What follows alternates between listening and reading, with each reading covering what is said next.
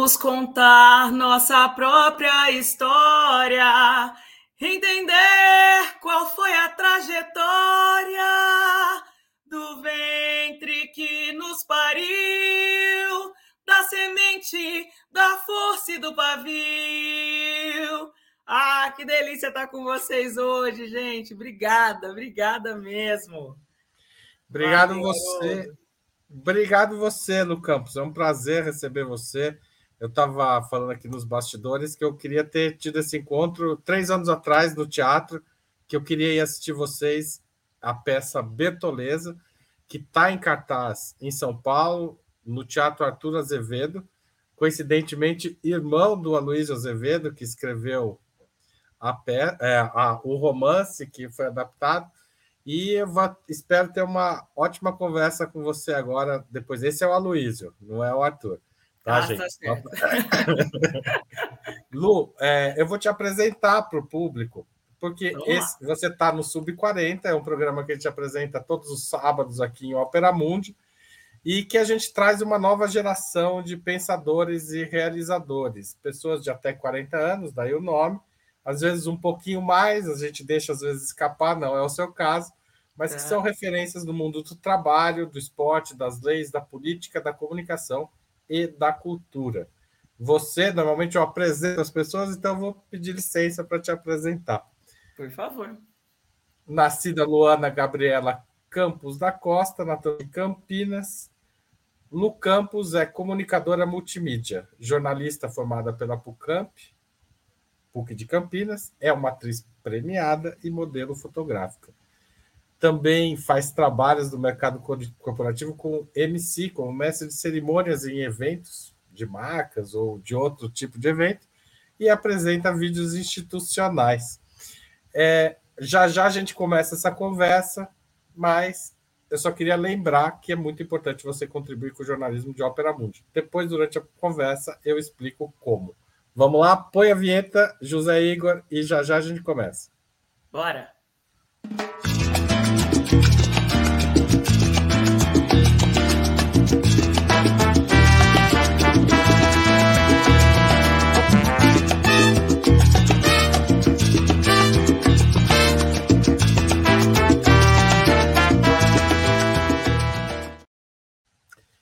Seja muito bem-vinda, Lu Campos. A gente sempre começa essa entrevista com uma pergunta mais ou menos padrão, que é: onde você nasceu e se você tem mesmo menos de 40 anos? Conta aí para a gente a sua trajetória aqui, para a gente conhecer um pouco de você antes da gente engatar no papo sobre a Bertoleza, o cortiço e a questão racial no Brasil, as mulheres negras, etc, etc. Beleza, gente. Primeiramente, quero agradecer pela oportunidade de trazer um pouco da minha trajetória e trazer sobre esse espetáculo que diz tanto sobre a minha alma, eu posso assim dizer. O Anderson, que é o diretor, sabe bem que é, é um pouco de, de toda a ancestralidade da Luana e com certeza acaba se conectando com tantas outras ancestralidades das pessoas que estão lá nos acompanhando. Eu sou natural da cidade de Carlos Gomes, de Campinas, interior de São Paulo. É, tenho, eu vou falar que às vezes eu tenho mais de 40 anos emocionalmente, mas na maioria do tempo eu tenho menos. Atualmente eu tenho 36 anos, completo 37 em outubro. E como é que você começou a vida aí? Você se formou em jornalismo e antes, enfim, como é que surge a atriz Lu Campos? Então, Haroldo, é, a atriz Lu Campos nasce, na verdade, da vontade da criança Lu Campos, da, da criança Luana, ser cantora um dia. Ficava me esgoelando, os vizinhos gritando comigo, vai, cala a boca! é, me achando a própria Whitney Houston, a Clara Nunes em casa. E em 2015, um amigo me convida a uma audição. Eu já tinha antes disso participado de alguns corais, o coral da própria PUC Campinas, o coral da Unimed Campinas também, mesmo sendo um coral corporativo e eu não sendo colaboradora na época, eu participei do coral através de uma amiga que trabalhava lá. Participei de coral gospel.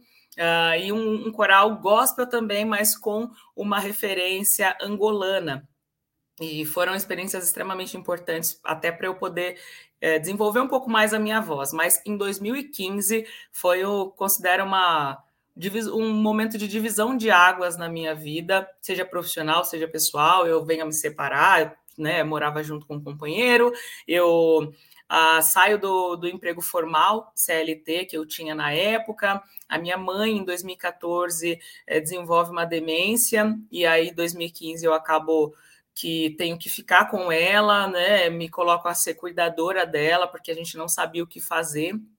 Porque minha mãe, ela sempre foi a maior heroína da minha vida e ela que me incentivava, mesmo não sendo um super incentivo, né, a eu explorar os meus sonhos, mas ela me incentivava um pouco. Uh, e aí eu me via, me via ali no, no lugar de uh, estar uh, sendo recíproca com tudo que ela já, já fez por mim, por nós, pela família, mas estar no lugar de uma mulher que sempre foi muito forte, que não demonstrou em nem, quase nenhum momento, pelo menos eu não conseguia ver na minha visão de criança, adolescente, jovem, que ela precisava de ajuda. E é a realidade de muitas outras mulheres negras no país.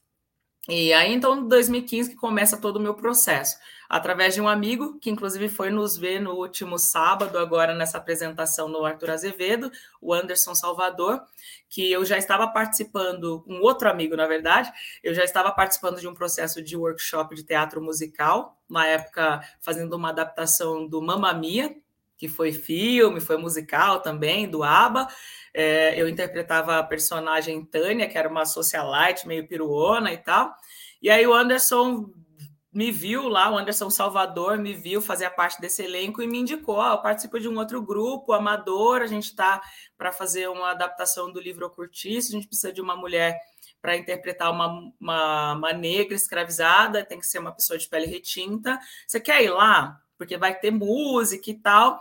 E aí eu fui, inicialmente, sem saber nada, nada, nada de teatro, estava começando no outro processo também e foi ali então que começou Bertoleza na minha vida. E desde que o outro Anderson, que é o diretor, a gente chama ele de Der, o Anderson Claudir, é, apresentou a Bertoleza, falou: ah, acho que você tem perfil e tal, é uma mulher assim, assim, assado.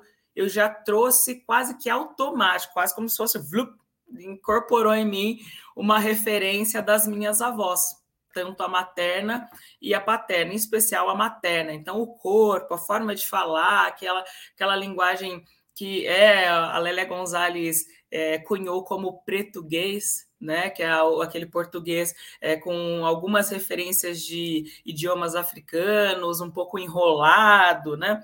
Então veio que quase que no download ali para mim.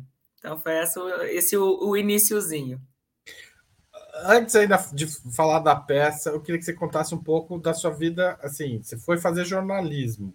Isso. É, é, você falou da sua mãe, você tem irmãos, irmãs. Como é que é um pouco a sua família e como você chegou no jornalismo? Tenho, tenho sim. Tenho dois irmãos mais velhos, um irmão e uma irmã. Eu sou, seria a temporona, né? Meu irmão tem nove anos de diferença, mais velho que eu, e minha irmã, 12 anos e cada um filho de um pai diferente, né? Uma história bem perfil família brasileira de, de classe baixa, que eu, eu falo isso, coloco essa, essa situação, porque isso acaba influenciando em como a Luana foi se desenvolvendo, como foi a educação da Luana, como foi esse contexto familiar. Uh, a minha mãe trabalhou na PUC Campinas por muitos anos, né, quase 32 anos da vida dela, e através da PUC Antigamente, os funcionários tinham a possibilidade de ter bolsas de estudos ou para uso próprio ou para os filhos, e foi ali que eu consegui, então, fiz um ano em escola particular na quarta série apenas, o restante da minha vida toda foi em escola pública, e através da dessa bolsa eu entrei no jornalismo. Não era assim, nossa, como eu queria fazer jornalismo. Fiz lá alguns alguns experimentos vocacionais para entender para que lado ir, gostava de bichos, gostava de conversar com pessoas, gostava de estrelas, queria fazer astronomia, gostava... e aí quando falaram que eu teria que fazer física quântica, falei, ah, acho que eu não vou me dar bem não. Então entrei no jornalismo por uma, assim, depois de, de fazer vários testes, ah, tá bom, acho que jornalismo encaixa aí. Você tem uma vontade de ajudar as pessoas de maneira a enfim, a se comunicar com elas, a trazer a, a verdade do mundo. Então, foi nessa que eu entrei no jornalismo, prestei Enem, teve também.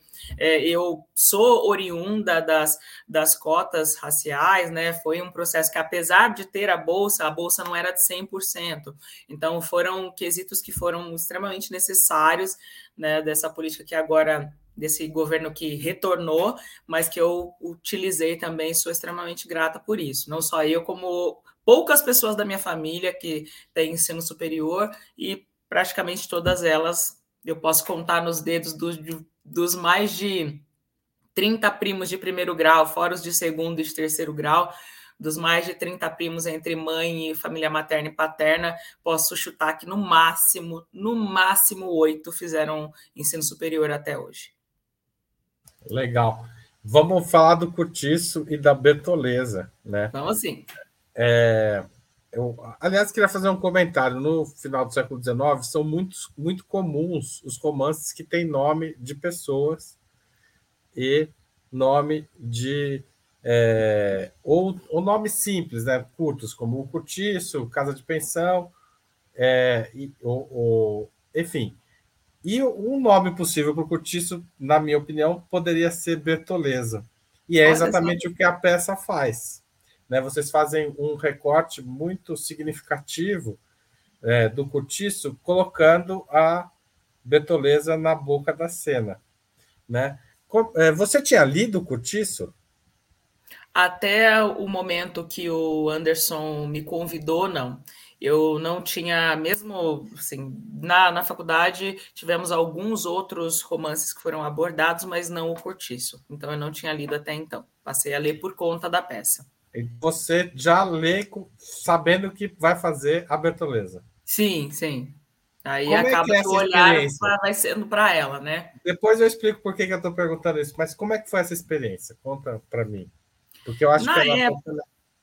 Tá, desculpa interromper, Haroldo. Não, eu que te interrompi. É...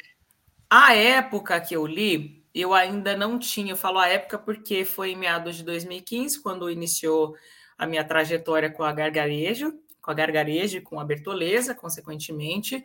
E à época eu não tinha um letramento racial como eu tenho hoje. Então foi uma leitura de um romance como nós estávamos habituados a ler, né? De olhar aquela personagem, poxa, uma mulher escravizada, nada de diferente até então, porque a informação que eu tinha até aquele momento e não me envergonho de dizer que é um processo recente na minha vida, meu, meu enegrecimento. Eu tinha como a origem dos meus antepassados são os escravos e tá ok, tá ok com isso.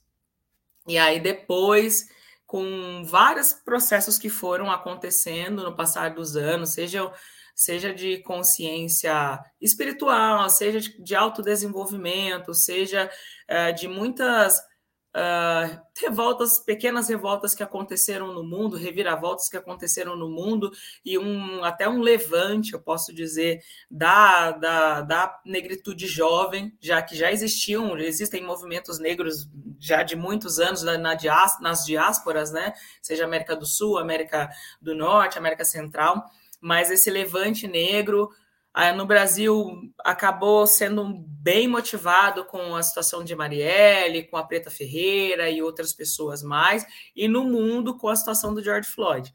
Então, na época que eu li, em 2015, a Bertoleza foi um olhar mesmo de um olhar da história, só o olhar da história, e não de me ver enquanto Bertoleza de fato.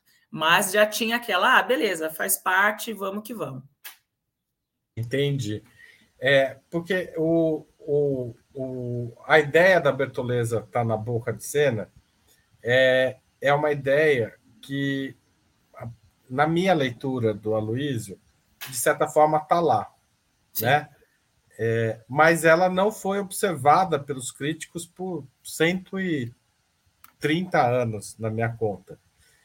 Então eu imagino a dificuldade que foi encarar 130 anos de, de apagamento da Bertoleza, da personagem, que está lá. Porque se deu muitas vezes preferência, principalmente ao João Romão, mas em segundo lugar, são personagens que acabam nem, nem tendo um papel importante na peça, mas é Jerônimo, Itabaiana, né? A Rita Baiana como a mulher mais comentada, também tem a, a, a Leonie a Pombinha, mas a Bertoleza, que é uma personagem principal, né? Ela está apresentada no terceiro parágrafo do romance, né? Ou seja, ela praticamente divide o protagonismo do livro com o João Romão, sendo que ela é, me parece ser muito mais importante ser o centro da história e não o João Romão. É, ela foi apagada pela leitura crítica é, até muito recentemente. É, enfrentar esses 130 anos de, de, de, apagamento da Bertoleza deve ter sido um enorme desafio para o dramaturgo, para a direção e para você, não? É. O desafio, eu vou falar de mim, principal foi é, sair, não é sair, mas entender esse protagonismo dentro da minha cabeça de pessoa negra que até então não entendia essa negritude enquanto corpo político, não entendia a potência que era essa história. Então, para mim, eu, Luana, uh, exatamente por todo o processo que o racismo estrutural uh, emprega, por mais que eu né, trabalhei como, uh, como comunicadora por muito tempo, eu me coloco no lugar de ignorância. Vou colocar uma ignorância muito entre aspas, porque boa parte do tempo nos foi negligenciado, nos foi negado o acesso a uma educação de fato, de entender as nossas raízes. Tanto que uh, é, o meu enegrecer vem recentemente porque as referências não aconteciam. Então, eu, Luana, o desafio principal foi como eu, uma pessoa periférica, uma pessoa é, que cheia de estigmas, cheia de medos, cheia de, é, de, de baixa estima, posso ocupar um lugar de protagonismo. Isso eu, Luana, posso dizer assim. No caso do Anderson, enquanto diretor, dramaturgista, compositor de tudo, eu acho que o desafio foi de uma, de uma outra esfera, mas ele traz essa referência da Bertoleza, ele opta por falar da Bertoleza primeiro, Uh, não sei se vocês ah, têm, chegaram a falar com ele como que iniciou todo o processo, mas eu vou colocar aqui bem rapidinho. O grupo inicia em Campinas com uma demanda, era um grupo de vários artistas, com uma demanda de uh, ter encenações de livros que seriam abordados no vestibular. E o primeiro livro é o Curtiço. Como o Curtiço tem muitos personagens, o Anderson opta por falar da Bertoleza exatamente por isso que você falou, né? Que a Bertoleza é uma, uma pessoa, uma personagem que é amplamente é, perpassa o livro amplamente, mas que não tem esse protagonismo e ele vê que é uma história semelhante à da mãe, da tia dele, de várias outras mulheres negras da história dele. Então, por isso que ele opta ele opta, mas eu acho que existe toda um, uma questão ali, né? É, uma intuição, um, um, processo ancestral ali, mas por isso que ele opta por trazer a Bertoleza a priori e não a Rita Baiana e tal. No início do processo, esses personagens, grande, grande parte deles, faziam parte do contexto da Bertoleza também. Só que isso continuava tirando ela do protagonismo. Com o passar do tempo, ele foi limpando isso que a gente tinha que adaptar foi esse, esse espetáculo aconteceu para um festival de cenas curtas. Então a gente tinha que adaptar o curtiço para 15 minutos. Quer dizer, o Anderson teve que adaptar e a gente foi lá e conseguiu. Eu quase né? perdi o fôlego aqui. Continua. Exato. Imagina, imagina. Em 15 minutos. E tinha Pombinha, tinha Jerônimo, tinha Rita Baiana, mas eram abordagens bem ali ampassando. Com o passar do processo, o Anderson vai para a SP estudar direção é, resolve resgatar, muito também motivado por algumas amigas da SP. Vamos, vamos re restartar essa peça, né? Pô, uma peça tão bonita. E aí nós participamos, fizemos uma nova roupagem com elenco já em São Paulo. E aí ele me falou: Lu, eu vou é, voltar com o processo da Bertoleza, mas só se você for a Bertoleza. E aí, nisso, eu em Campinas não tinha ainda nenhum trabalho em São Paulo e passo aí para São Paulo ali com vias próprias, acompanhei independente, teatro independente e fomos lá e participamos do Festival Satiriano, fizemos uma leitura aberta, foi muito legal, mas de novo voltou, né, sem grana ali. Estou falando tudo isso porque, é, voltando à pergunta que você faz, essa, esse apagamento histórico da Bertoleza vai ser muito reflexo de tudo que a gente passa na nossa vida enquanto pessoas pretas periféricas. E aí é algo que eu, Luana, posso dizer que era, é algo que era tão, tão, tão, tão, tão enraizado que eu não percebia esse gap histórico dessa maneira como hoje eu percebo. Né? Então, é, fazer-se um corpo político, não, não necessariamente um político partidário, mas um corpo político de compreender o que são as suas raízes, o que são as minhas raízes, qual que é a potência dessa peça, foi o desafio maior. Tanto que ela, eu, eu como eu disse inicialmente, ela entrou em mim, quase como se fosse uma, uma incorporação mesmo. Então doía muito, doía muito. Até me emociona de lembrar. Porque, especialmente, vamos lá, vou conseguir. Especialmente quando ela. Porque eu não venho de uma formação de atriz, né? Então eu não encenava, eu era. É... Quando vinha a cena dela percebendo que ela tinha sido trocada, que ela tinha sido ludibriada, enganada. Era algo que doía, mas eu falava, cara, é só um personagem. Mas dentro da minha cabeça vinha todas as outras os outros momentos de Luana, de Rosângela, que é minha mãe, e de outras mulheres negras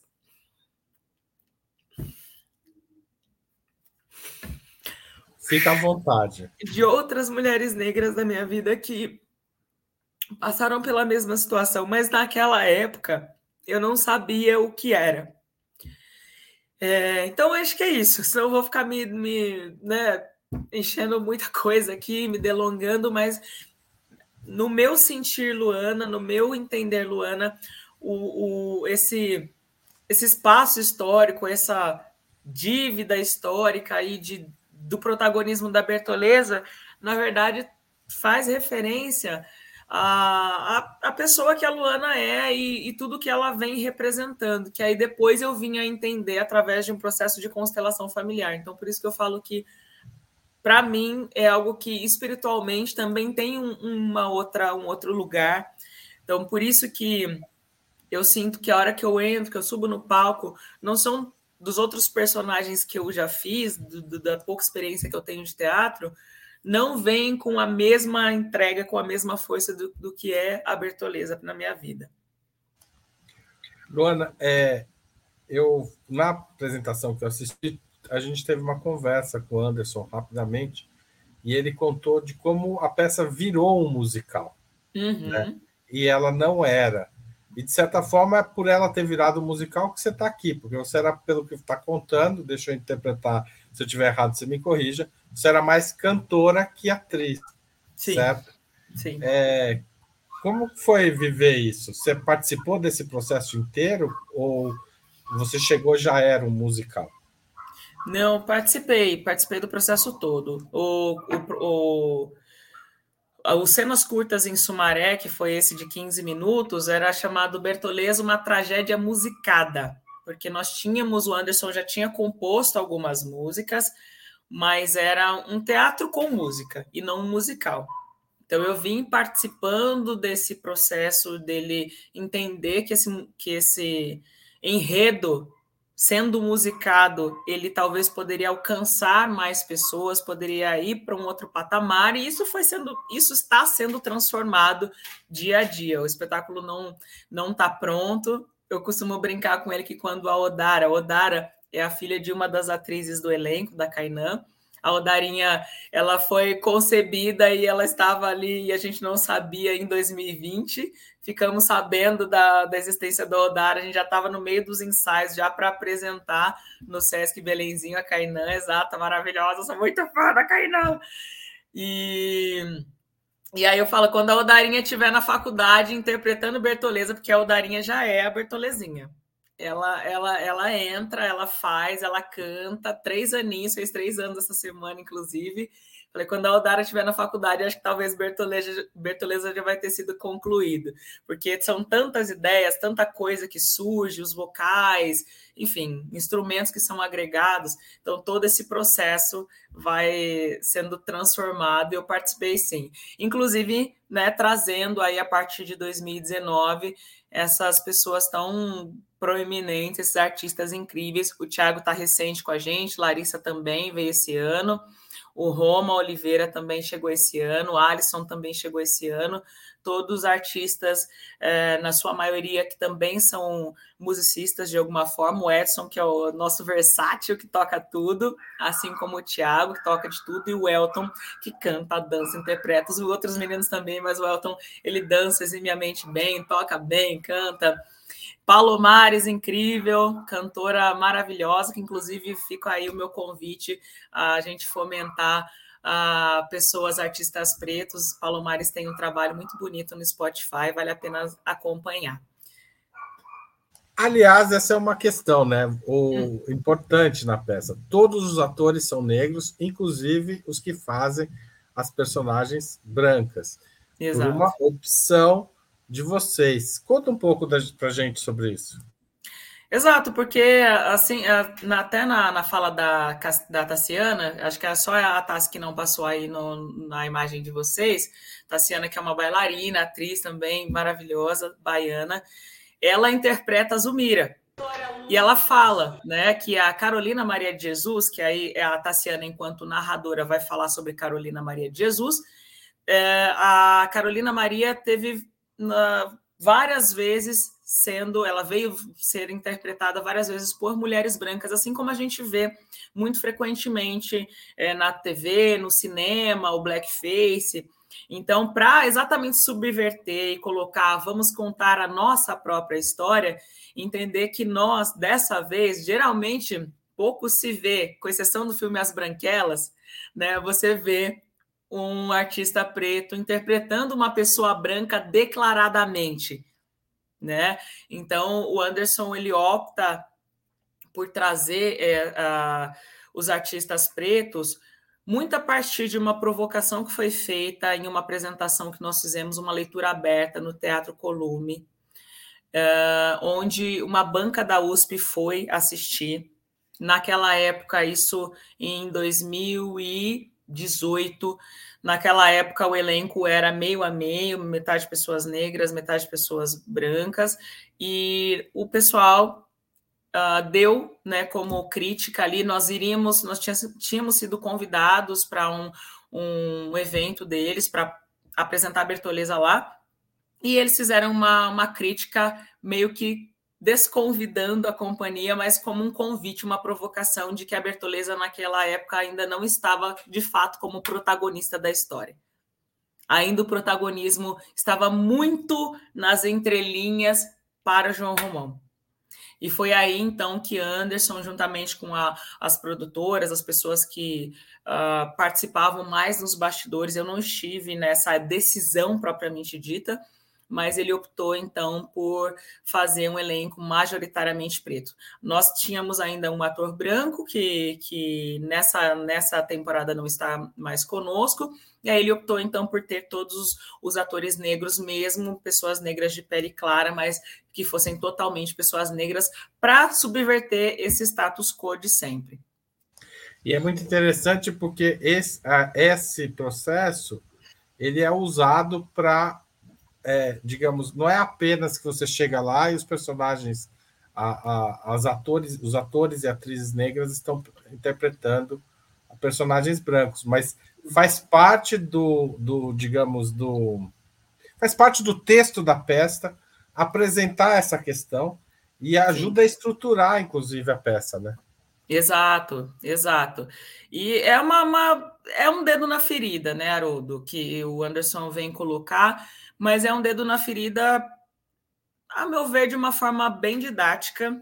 Claro que pessoas que são mais sensíveis ou são muito contrárias a isso vão se incomodar mais. Enfim, já tivemos situações onde pessoas saíram né, do teatro em determinados momentos que a gente talvez entenda que foi por essas provocações, mas as pessoas que estão de fato entendendo que a gente precisa mudar a realidade do, de um país que é miscigenado como o nosso país, onde majoritariamente a, as pessoas são afrodescendentes, então são pessoas que eu, eu acredito que querem buscar um Brasil melhor, um Brasil mais equânime, pelo menos. Não digo igual, mas talvez um Brasil mais equânime. Então, colocar esse dedo na ferida de uma maneira ali, ó. Ali, ó, a gente está se expondo mesmo, dando a cara a tapa. É uma coragem, é uma provocação grande, mas eu acho que é muito necessário. De certa forma, é um pouco o que a Bertoleza faz no final do livro, né, Lu Campos? Porque é, as falas da Bertoleza elas são de uma, é, digamos, ela tem, é, elas são muito assertivas, né? Uhum. O, o, no, o, quando a Bertoleza ela tem plena consciência do que está acontecendo quando é, o, o, João Romão se aproxima da Zulmira e ela sabe que está sendo traída num grau alto né? não apenas do ponto de vista afetivo, sexual, etc., mas um projeto de vida foi é, é, que ela teve com o João Romão é lançado, é, é, é, é jogado fora. E Sim. a Bertoleza é muito forte nesse momento. Na verdade, é onde a personagem dela se faz é, é, absolutamente central no livro, né? Sim, sim, verdade. É... Deixa eu, deixa eu só um segundinho que eu vou ter que fechar um áudio aqui rapidinho, que tem uma, uma pessoa que está chamando aqui. Só um segundinho, gente.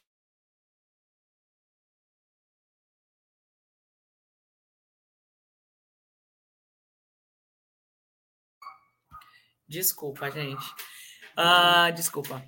Enfim, é, exatamente. E ela traz essa referência de uma consciência que faz com que ela saia desse lugar de sujeição que o tempo todo as pessoas escravizadas foram colocadas, eram lidas, eram faladas como escravas, como se você nascesse nessa condição e apenas fosse isso, né? Então ela de fato ela se coloca aí como uma pessoa escravizada. Eu não sou, não, não, não, não sou isso. Eu estou nessa condição e opto por não estar mais nesse lugar. E a hora que o Anderson trouxe isso, que eu li, que eu falei, caraca, velho, para não falar um palavrão aqui que ainda tá cedo. caraca, velho, olha isso, olha essa coragem, olha, é, ao mesmo tempo, esse lugar de dor.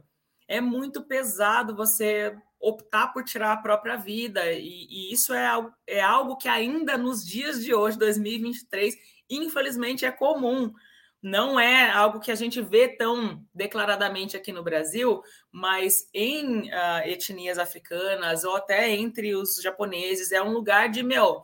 A minha honra, a honra da minha alma, ela é tão superior a esse corpo que eu me recuso a estar em lugares que eu não devo estar. Então é uma dor muito forte. Eu sei que estou falando de uma maneira que assim é um heroísmo, mas é um puto heroísmo porque cara, não dá mais para ficar nessa, nessa condição. E a hora que eu vi esse lugar, é algo que eu fiquei. Será que eu teria essa mesma coragem de interpretar uma personagem como essa para ser esse corpo, para ser além da voz? Porque é legal, como você falou, meu, meu início é ser cantora. Existe uma crítica muito grande de quem já é, são estudantes de arte ou artistas já, atores já consagrados, famosos, de quem não estudou, porque faz uma diferença. Eu, eu, Luana, me coloco nesse lugar de consciência que faz uma diferença. Então, como eu, que não tenho essa experiência, vou dar essa, esse corpo, essa voz, essa nuance, essa intensidade. Então, por isso que eu falo que Bertoleza é algo que sobressai a mim. E a coragem que ela teve de, de, se, de se deixar honrar, de se fazer a própria honra, de falar, não, eu não vou mais suportar esse tipo de coisa, é algo que eu tô me imbuindo cada vez mais. Me imbuindo cada vez mais. Não de, né, de ou me fazer a honra com as próprias mãos. Acho que não. Acho que não. Mas de, pelo menos, de colocar cada vez mais a, a, minha cara, o meu corpo, à disposição do que precisa ser é, feito para que as coisas mudem. É, o, o, uma, uma das coisas que me impressiona nas falas da Bertoleza no final é ela se colocar é, como, na verdade, ela é. Né? No começo, da, os cortes dos trechos selecionados para aparecerem na peça de maneira integral do Aloysio, né? Das uhum. falas, tem diálogos muito bons no romance, mas a seleção feita por vocês, pelo Anderson, é, ela é muito precisa de momentos realmente dramáticos do texto, né? Sim. É, desde o começo, desde o primeiro recorte, quando é, é, se explica que a Bertoleza, no começo do romance, e acho que pouca gente percebeu isso até hoje, sim, pelo menos a, a, as críticas que eu li até hoje, a Bertoleza ela é mais bem sucedida economicamente que o João Romão. Exato. Né? A aproximação do João Romão é o João Romão que procura a Bertoleza porque ela está, digamos, indo bem nos negócios, e não o hum. contrário. Né? Isso faz uma diferença incrível no final, porque a Bertoleza tem consciência desse processo, né? Porque, ou seja, a Bertoleza nunca é, embora ela trabalhe de sol a sol, participe até de um, malandragens e roubos com o próprio João Romão, etc. É uma personagem também com, digamos, não é uma personagem perfeita, nascida sem e, e apenas vítima, né? Ela, ela, sim, ela participa do, da, daquela vida, mas quando chega no final e que ela é traída, ela explicita isso. Você não vai me jogar como monturo de cisco. Eu não sou essa pessoa, né? Então eu acho é, é, imagina a dificuldade de dizer isso com todas as coisas que você contou e além de tudo que são capítulos inteiros do final do romance, é, pouco analisados historicamente. Se a gente pega é, a história da literatura brasileira do Alfredo Bose, por exemplo, que é um grande crítico, mas ele vai dizer que a, esse final da Bertoleza é apenas teatral. Hum. E eu acho que o problema está no apenas, né? Porque de fato é um final teatral. Mas isso não é uma fraqueza do romance, diria até que é uma fortaleza do romance, né? Porque ele dá dramaticidade ao romance. É, não sei se você concorda com o que eu estou falando. Queria saber sua opinião. Não, concordo, eu concordo. É, na verdade, esse, esse final teatral ele ainda retrata de uma maneira completamente moderna até hoje, por isso que o Anderson traz, que é um livro de 1890 que parece que está mais vivo do que nunca, ele parece ser atemporal, pelo menos da realidade do Brasil. Imaginar que nesse gap, nesse espaço de mais de 100 anos, pouca coisa mudou. Então, esse final, esse, esse final teatral, então, é o final teatral dos, de todos os nossos dias, né? Ou de boa parte dos dias de muita gente. Então, claro. enfim, por isso que eu, que eu Concordo com você. Tem uma coisa na peça que eu não sei se sou eu, como leitor, que não percebi, uhum. ou se é, digamos, um, um processo. É, aí foi necessário criar para dar sentido, que é a aproximação, e uma aproximação tensa, aliás, entre a Bertoleza e a Zulmira. Uhum. É, okay. Como é essas cenas de interação com a Zulmira? Elas vieram do processo de criação elas já estavam nas primeiras adaptações? E como é que isso. E realmente eu estou certo? Isso não tem no livro desse jeito ou eu estou errado? Não, ela. Uma pequena uhum. cena estava desde o início, que é o momento onde ela está dialogando lá, por que, que você está é, é, você tá é, é, triste assim e tal. Essa cena estava desde o início, de uma forma bem pequenininha. E depois o Anderson tirou algumas outras cenas que falavam da Rita Baiana, que falava do contexto do firmo e tal, para trazer mais esse, essa, essa nuance com a Zumira, exatamente para fazer essa sintetização de, um, de, um, de uma história que é tão densa. Né? Uhum. Então é a ascensão dela, sabendo, quer dizer, a, o vislumbre do João Romão, quanto a, a Bertoleza era financeiramente é, evoluída, vamos assim dizer, né? Como que ele faria para poder se aproximar dela, ela também tendo uma ambição nesse lugar de libertação, porque, queira ou não, o processo de embranquecimento da população brasileira perpassa muito nessas relações interraciais, né? O lugar de, ah, eu vou acender se eu tiver um cara branco, e aí colocou esse diálogo com a Zumira para fazer essa liga com o final. Uhum.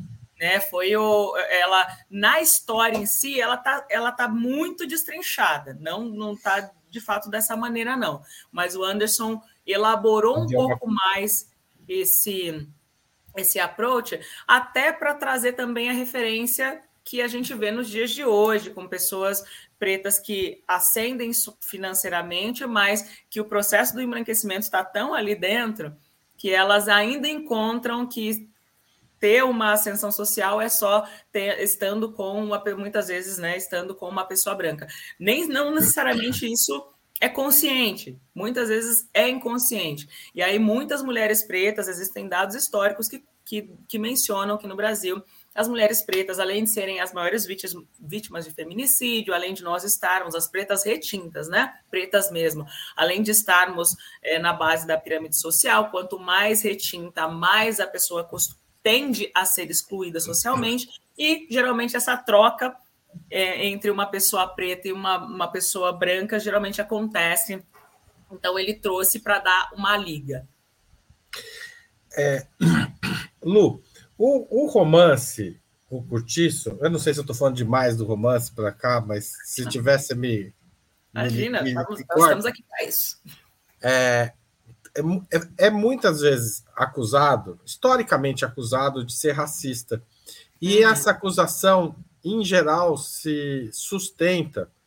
É, tem vários trechos que, de fato, são explicitamente racistas e tal, mas os trechos mais fortes estão ligados à Bertoleza. Sim. Que é quando, justamente quando ela fala isso que você tocou agora, de que ela procura uma, um, um homem da raça é, branca para, enfim, para ascender socialmente, para melhorar racialmente, enfim, tudo isso.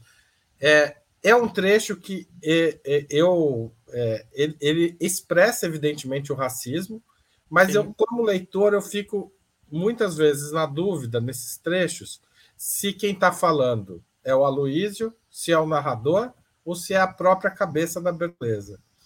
É, ou seja, como um, digamos, justamente essa pressão pela branquitude, certo? Uhum, certo. É, não sei se você chegou a, a, ter essa dúvida comigo, mas como você vê o racismo no próprio romance? É, eu acho, bom, é o, o, racismo que foi que foi estabelecido dentro da, é, do nosso país desde sempre, né? na verdade não é só no nosso país, né? É, mundialmente tratado dessa maneira ainda. Estive, por exemplo, na Tailândia há pouco tempo atrás, há dois, três meses, e sinto esse racismo de uma forma, senti esse racismo de uma forma muito latente lá também. E no romance não seria diferente, ainda mais num país colonizado, com uma proposta de que a colônia se estabeleceria aqui de maneira a todas as pessoas que não fossem brancas deveriam ser embranquecidas. Então uhum. não seria diferente num, num romance de 1890. Então eu não tenho como falar que não. Na minha família, até hoje, até hoje existem piadas. A minha família, na sua maioria, os, os primos de primeiro, segundo, de primeiro grau, são pessoas pretas retintas, seja por parte de pai, seja por parte de mãe. É, mas na sua maioria ainda fazem-se piadas péssimas, preconceituosíssimas de preto, já basta eu, então, é um, é um processo que ser negro num país diaspórico, onde essa negritude é massacrada diariamente, seja de uma maneira explícita ou implícita, é muito pesado. Então, eu não, não tenho como julgar, eu acho que é parte da fala da Bertoleza, sim é, de procurar um homem branco. A, a, minha, minha mãe fez isso, minha tia fez isso, o meu pai ele é um negro retinto, mas os outros dois companheiros que minha mãe teve foram homens brancos, exatamente que ela vem de um lugar que era praticamente um quilombo lá em Minas, quase na Bahia, não tinha nem no mapa, Uhum. Ela vinha de uma realidade que desde os cinco anos de idade dela, ela catava, né, colhia cana, algodão, ela de uma família de dez irmãos, muito pobre, e a saída que ela possivelmente tinha, que era dada a uma boa parte das mulheres, ela era conseguir um casamento com alguém branco. E sob qual circunstância, o que você teria que se sujeitar para tal, mas eu acredito que faça parte, sim, do contexto da época, da cabeça da época da Bertoleza, mesmo ela depois entendendo que inicialmente esse cara tinha interesses, mas ela foi se uh, afeiçoando a esse, esse lugar, né? De pô, agora sim, agora a gente vai conseguir. Mas de, porque o antigo parceiro dela também era um homem branco português que morreu, uhum. né? E, e, a hora que ela se vê sendo trocada pelo cara, porra, velho, aquele plano que eu tinha, achei que eu fosse ser livre, não aconteceu. E foi mais uma vez que eu continuei sendo escravizada, seja do meu corpo, seja da minha mente, mas da minha alma, não. O, o, o, o Curtiço foi lançado em maio de 1890 o biógrafo da Luísa diz, inclusive, foi no dia 13 de maio de 1890. Uhum. Eu, eu procurei, é, mas eu não achei a data do lançamento. O biógrafo deve estar correto. Eu não posso. É, eu não, eu não, não achei o documento que ele usa para citar essa data, mas é, eu achei referências de que o cortiço foi lançado foi para a gráfica no dia 28, 29 de abril, e a primeira crítica sai no dia 18 de maio. Então, uhum. se não foi no dia 13, foi nessa faixa de período. Me parece, é, o, o, o, você acha, é, mais do que uma, uma crítica a, a, a todo o processo de escravização que está ali, o Aloysio era um republicano e era um abolicionista, não há ali uma crítica explícita à própria Lei Áurea, ou seja, uma ideia de que a Lei Áurea não está, é, não vai libertar a população negra? Me parece que sim. É, mas, óbvio, ele traz essa crítica de uma maneira que não poderia talvez ser tão, tão, tão explícita, por mais abolicionista que ele fosse né? É, existiam ali conflitos, possíveis conflitos de interesses. Então, eu acho que faz uma crítica sim, mas à luz da época, hoje em dia não foi lido assim. É, a gente não veria dessa forma. Por isso que até você foi na quinta-feira. Fui na quinta. Eu acho, eu, no meu texto inicial eu não citei dessa maneira. Mas no domingo eu até fiz uma, uma crítica um pouquinho mais ali, ó, que ele se considerava um, abolicionista, um abolicionista convicto, se considerava, mas ele podia até ter boa intenção. Tinha. Mas ele conta a história do lado de fora. Uhum. E a uhum. questão. É, isso está no texto de você. Isso, exato. Na abertura questão, da peça. É, questão principal é não permitir ou não de fato evidenciar que essa história, assim como a abolição, que a cada vez mais tem, tem é, a, sido abordada nos dias de hoje, que não foi algo que foi dado pela princesa Isabel, porque ela era gente boa, porque ela era bacana, né? E sim foi a, a fruto de muita luta de pessoas negras com aliados brancos e pessoas que de fato entendiam que esse modelo econômico não era um modelo que, que seria viável por muito tempo além das questões de direitos humanos, é óbvio, né? E, e, e assim, é isso. Ele tem boa intenção? Tem boa intenção. Ele bate na trave ali, certo? É, é, mas bate na trave e não dá voz a quem de fato deveria ter voz. Não traz essas pessoas que, e muitas delas que são letradas, que é algo que a gente não tem tanto conhecimento, por isso até que eu citei que uma das revoltas que eu gostaria de ter participado é da revolta dos malês, que eram pretos letrados, né? Uhum. A gente não tem essa referência, porque a referência que a gente tem é que a gente era escravizado e a gente era quase animal. A gente eu coloco né, como se fosse uma vida que eu tive lá atrás. Então, enfim, é isso. A intenção era boa. Ai, 10 minutos só, Zé! Não! Tá bom. tá boa a conversa, né? Boa. Ô, tá ô Lu, é, o, o, o Zé está pedindo para a gente colocar o teaser do espetáculo. O espetáculo está em cartaz até domingo, dia 9 de julho, no Exato. Teatro Arthur Azevedo. E depois é, já tem previsão de outras, outras exibições, mas a peça continua aí, né? A peça continua, o processo vai sempre. Eu falo, como eu disse, né? Acho que até os 18 anos da Odarinha, daqui mais ou menos uns, uns é, 15 anos, a gente vai talvez ter terminado Bertoleza e, e mudado muita coisa. Assim a gente almeja. É, a peça fica até domingo no Teatro Arthur Azevedo na Moca, em São Paulo. A princípio, não temos apresentações do espetáculo inteiro previstas. O grupo está buscando, inclusive fica aí a, a nossa, o nosso pleito porque uh, teatro independente é mais complicado, nós não temos um caixa próprio da companhia para fazer com que o espetáculo caminhe sem ter algum incentivo. Então, nós fazemos convites a produtores culturais, de SESCs e outros, é, outras instituições que possam se interessar por levar uma produção como essa. São, são 10 pessoas no elenco, mais toda a produção, infraestrutura de cenografia, projeção para o espetáculo ter toda a intensidade que ele tem, como o Haroldo e o Zé foram ver, é necessário que seja nesse formato. Então, fica o nosso pleito aí, quem se interessar, gostar de aspectos históricos, de brasilidade, vamos vamos reverenciar as nossas brasilidades. É algo que, infelizmente, por todo tudo que a gente já vem vendo, tudo que nós já conhecemos do apagamento da história da, da, das nossas brasilidades ainda acontece, né? Pouco se incentiva a que conheçamos os, as nossas raízes. Então, Bertoleza é uma referência totalmente brasileira e pedimos se estiver interessados, por favor, entre em contato conosco. Mas, a princípio, nós teremos uma apresentação só das mulheres com alguns dos meninos, dos instrumentistas, que vai ser Bertoleza. Elas cantam Bertoleza no Sesc Taubaté em setembro se eu não me engano, no dia 2 de setembro. Mas a princípio é isso. Mas queremos, obviamente, estamos aí participando de vários editais, esperando respostas.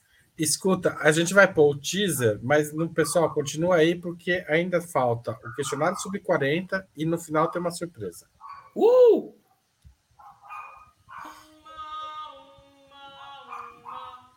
E eu sou Luana Campos.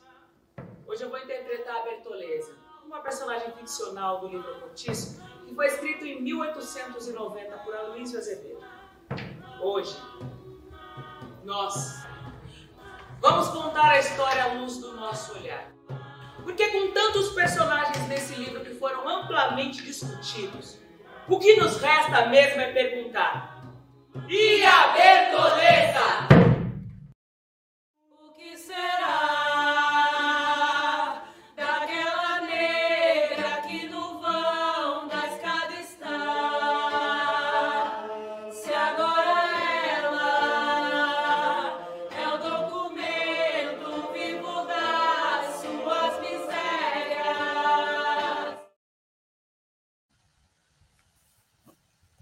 Muito bem, muito bem. Esse é o teaser. Gente, eu queria falar o seguinte: faz... antes da gente começar o Sub-40, eu acho essa peça muito importante para resgatar é, não só um romance que eu acho que é maltratado pela crítica, mas uma personagem que é central na história da literatura brasileira e que é pouco analisada até hoje. Então, espero que a peça não só tenha muitas exibições, ganhou o prêmio da CA em 2020, quando foi lançada, né? É, como revelação, eu não lembro, a Lu pode me corrigir, qual foi o prêmio que vocês ganharam? Isso, nós ganhamos o prêmio de melhor espetáculo de teatro musical pelo APCA e também uh, nós tivemos outros prêmios uh, que não foram de críticas tão renomadas, mas foram prêmios importantes, como a Atriz Revelação, eu, eu conquistei, e a, a, atriz que estava interpretando a Yansan, que fazia a Maria Firmina na época, a Nanza Macedo, ganhou o prêmio de melhor ensemble. E em 2015, quando nós iniciamos o processo de Bertoleza, nós também, no Festival de Cenas Curtas, eu ganhei como atriz revelação e o espetáculo ganhou como melhor espetáculo revelação. Então, gente, já não é revelação. Revelação é 2015. É. Hoje em dia é um espetáculo maravilhoso, com excelente música, com atores fantásticos e que faz uma abordagem dessa história que você não está acostumado a ouvir na escola. Então, você já ouviu falar do Curtiço? Leu Curtiço? Gostou? Não gostou? É, é, um, é, é super fiel ao livro, né? não deixa de ser fiel ao livro. Os textos, muitos textos saem do próprio livro, mas não parece aquele, não parece ser aquele, aquela peça que se assiste para ir bem no vestibular. É uma peça muito além disso muito bacana e que eu recomendo fortemente. Espero que vocês tenham milhares de apresentações, tá, Lu? Ah, eu também, eu também. Galera, comenta aí, ó, se vocês quiserem. Ó, oh, a gente quer Bertoleza, quer Bertoleza. Vamos, vamos atormentar aí a galera que é. tem grana para levar a gente. vamos lá, vamos para o questionário sub-40 agora. Vamos lá? Bora. Vê, é, prato imperdível, tava pulando aqui. Ai, me deu até fome, viu, Haroldo? Não almocei ainda, menino. Você passou a, a fotinho aí, ó. Minhas lombrigas deram um triplo tu escarpado aqui. Qual que é o seu prato? Risoto. Ah, risoto. Ah, adoro risotinho, gente. Mas eu fiquei, eu fiquei muito na dúvida entre o risoto e o ateque, que é uma comida, um, uma das várias das várias iguarias do Camarões, que inclusive fica o meu convite para quem ainda não conhecer restaurantes africanos em São Paulo, fica aí meu convite para conhecer alguns deles, viu? Vale muito a pena. Tem alguns muito bons mesmo. Sim. É, cerveja, cachaça ou vinho? Ah, é as três. Estou aqui, ó, gente. Ó. Ah, aqui, ó. não vou escolher uma, porque senão vão ficar triste uma delas. Muito bem. Time de futebol. São Paulo, São Paulo, por influência do meu irmão. Hoje em dia não sofro mais assistindo São Paulo, não. E é, esporte favorito? É, corrida, confesso que há muito tempo eu não faço, confesso. Mas eu gosto de correr, gosto de correr. Os cantores gostam de correr em geral, né? É, é bom, é bom para ajudar no trato, né? No trato respiratório aqui. Então você não torce nem, nem para ponte, nem para o Guarani. Então, menino, a ponte, vou falar assim, eu sou simpática à ponte. Eu não tenho, não sou assim, nossa, vou lá no estádio, coloco camisa da macaca, não, não sou, mas eu sou simpática à Ponte Preta, com certeza. Tá certo. Os times aqui de Campinas. Passatempo. Então, passatempo, é o meu, meu principal passatempo é comer. Mas, fora isso, eu gosto bastante de podcasts, de videocasts, enfim, de conteúdos de autodesenvolvimento. Gosto bastante, acompanho sempre que posso. Legal. Livro inesquecível. Ah, tô lendo, inclusive, ainda, que é o livro da Viola Davis, Em Busca de Mim, uma história sim, forte, né, praticamente biográfico aí da, da vida dela. Recomendo. Legal. Música preferida? Pois é, eu coloco Não Deixa o Samba Morrer, porque é a música de todas as audições da minha vida. Tudo que eu já participei de audição, eu sou extremamente grata a Alcione, até porque o meu timbre de voz é ali próximo ao dela. E, óbvio, por ser um hino da, da, da força que é o samba, né? Da, o samba que de toda a origem africana que nós temos aí, do samba e outros ritmos, então coloco Não Deixe o Samba Morrer. Mas tem muitas, viu, gente? Eu sou libriana, é difícil escolher. Minha, minha avó materna era muito parecida com ela. É, Jura? Eu, que legal. É, sou, eu via na TV e lembrava da minha avó. É, só que minha avó era um pouco mais velha, minha avó era uma mulher muito bonita, assim, e a Alcione tinha 30, 40 anos, minha avó tinha uns 50, mas lembrava bem, assim, a Alcione. Legal, é... maravilha. Como que era o nome da sua avó? Adélia. Tinha Adélia. até um nome parecido também, né? É, é Adélia. Cantava também? Não, não cantava. Não. Minha família é ruim de música, Maria. é a vida. É, é... Filme marcante. A Harriet. Eu ia citar um filme brasileiro, mas é porque assisti recentemente esse filme e eu fiquei também em dúvida, é, mas ele é muito forte. Para quem não assistiu ainda, Cynthia Erivo, que também acaba tendo, né? Eu tenho uma certa similaridade no quesito dela ser uma cantora que se descobriu atriz e foi, obviamente, sendo trabalhada e se trabalhando para. E hoje em dia é uma atriz muito, muito boa. Uma, assim, aplaudo muito a atuação dela nesse filme, mas principalmente pela história da Harriet, né? Essa mulher que enfrentou, desbravou os Estados Unidos inteiro, uma mulher escravizada, né, fugiu para poder libertar e ela foi espiritualmente sendo usada pela sua ancestralidade para libertar os seus. Então, ó, me arrepia até de falar. Legal. Não vou dar mais spoiler, não. Não, já tá, tá bem dado, já. já é, vale é, é, já deu, já ver que vale a pena. Ídolo político. Coloco Benedita da Silva por tudo que essa mulher já vem enfrentando há muitos anos. Poderia colocar a Marielle, mas coloco Benedita por ser uma preta retinta é, que permanece até hoje, mesmo sofrendo várias ameaças de ser calada, né? E ela vai lá e peita, e, enfim. Então coloco Benedita. Evento histórico do qual gostaria de ter participado. Revolta dos Malês, pô, que é a galera que falou não, aqui não, aqui ninguém ninguém vai se curvar. E, e eu acho que vem uma referência muito forte como outras revoltas, os próprios quilombos, a, própria Teresa de Benguela, que liderou um quilombo na região do Mato Grosso, mas a revolta dos malês eu trago porque ela vem, ela vem nessa referência. Primeiro que aconteceu na Bahia, apesar de eu não ser baiana, gostaria muito de ter nascido na Bahia, talvez uma das minhas existências nasceu lá.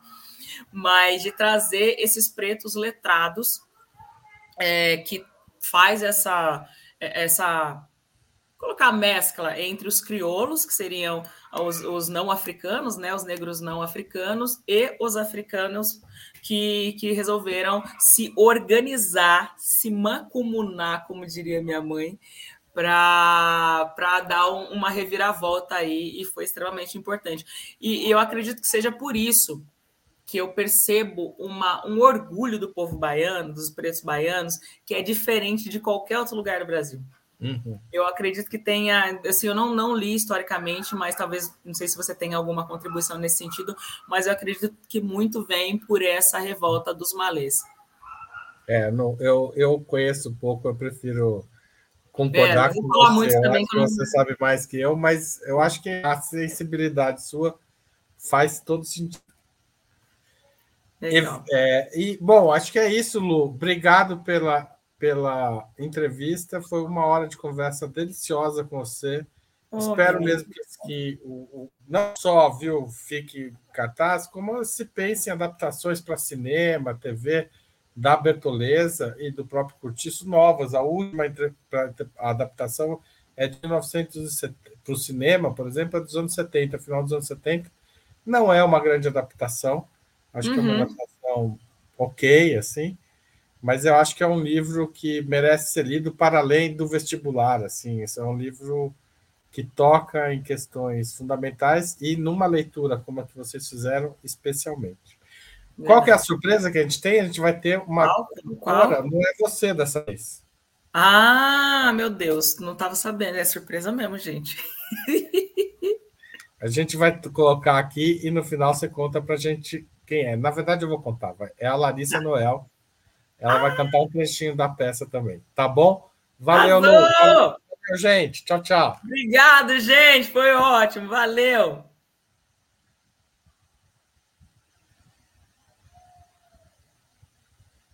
Salve Deus da igual. Salve pátria do progresso. Salve Deus da igualdade. Salve, salve o sol que raia hoje, difundindo a liberdade.